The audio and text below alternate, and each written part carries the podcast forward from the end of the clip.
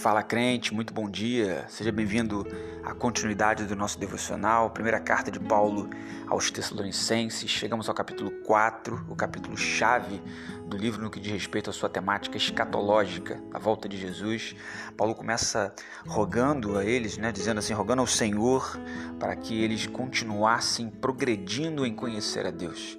Texto clássico do profeta Oséias, capítulo 6, versículo 3, que nós vamos a continuar e prosseguir seguir, a continuar em conhecer a Deus. Paulo vai dizer que assim como eles receberam deles, de Paulo, enfim, que eles pudessem entender e compreender a maneira como devessem continuar andando e agradando a Deus e progredindo nessa continuidade de agradar a Deus. É uma constância. A espiritualidade é uma constância. Ninguém, por exemplo, é plenamente cheio do Espírito Santo. Nós estamos porque é um estado, por isso eu preciso buscar a presença de Deus cada vez mais, porque vós sabeis que mandamentos vos temos dado pelo Senhor Jesus, porque esta é a vontade de Deus. Ele explica qual é a vontade de Deus? A santificação. E como deve ser essa santificação? Paulo explica, versículo 3, que vos abstenhais da fornicação, que cada um de vós saiba possuir o seu vaso na compreensão do corpo, aqui em santificação e honra, não na paixão da concupiscência, como os gentios que não conhecem a Deus, ou seja, vocês conhecem a Deus. Eu acabei de citar, falar para vocês que vocês conhecem e devem continuar progredindo em conhecer. E se uma vez vocês conhecem a Deus, devem compreender que a santificação é, é como é que se diz, é basilar nessa relação com Deus. E por ser base nessa relação com Deus, nós precisamos nos afastar daquilo que as pessoas que não são conhecedoras de Deus, não no sentido intelectual, mas no sentido da busca, elas continuam fazendo. Que nenhum homem, então, oprima ou engane a seu irmão em qualquer assunto, porque o Senhor é aquele que dá a resposta de todas essas coisas, como também antes nós falamos para vocês e testificamos, porque Deus não nos chamou para imundícia, mas para a santificação, versículo 7. Portanto, quem despreza isto, ou seja, este chamado de Deus de santificação, não despreza o homem, mas sim a Deus, que nos deu também consigo o Espírito Santo. Mas, quanto ao amor fraternal, não necessitais de que vos escreva, visto que vós mesmos estáis instruídos por Deus que vos ameis uns aos outros. Ou seja, não preciso explicar mais nada para vocês tão detalhadamente sobre a questão do amor fraternal, do amor entre irmãos, porque é, é, a base do Evangelho é amar a Deus acima de todas as coisas e ao próximo como a ti mesmo. Porque também já assim o fazeis para com todos os irmãos que estão por toda a Macedônia.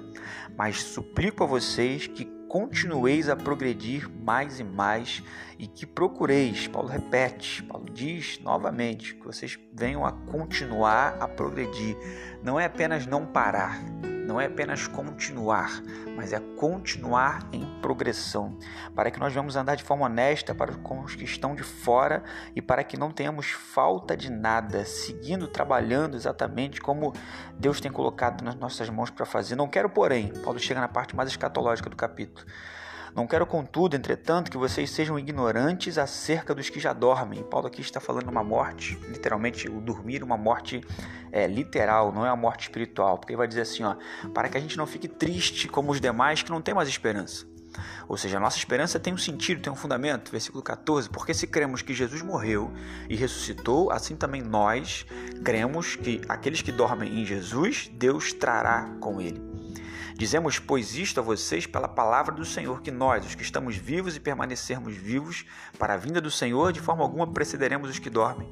Porque o mesmo Senhor, versículo 16, descerá do céu com brado e com a voz de arcanjo e com a trombeta de Deus, e os mortos em Cristo ressuscitarão primeiro. A problemática não é estar morto, mas é sim estar morto em Cristo. Até porque a problemática nunca foi morrer. A dificuldade ou a grande questão não é como se morre, sim como se vive.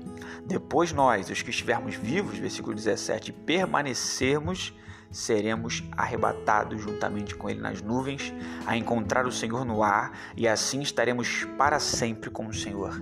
Um alerta de compreensão de que a nossa vida nessa terra é muito limitada, porque ela é uma parcela pequena, pífia daquilo que Deus colocou no nosso coração, que é a compreensão da eternidade. Portanto, Paulo conclui dizendo capítulo, conclui o capítulo afirmando para a gente que essa esperança deve servir como consolo. Portanto, consolai-vos uns aos outros com essas palavras. Que palavras que devem nos consolar? A certeza de que Cristo voltará para buscar a sua igreja, de que Cristo termina processos que ele começa e de que ele não para processos na metade.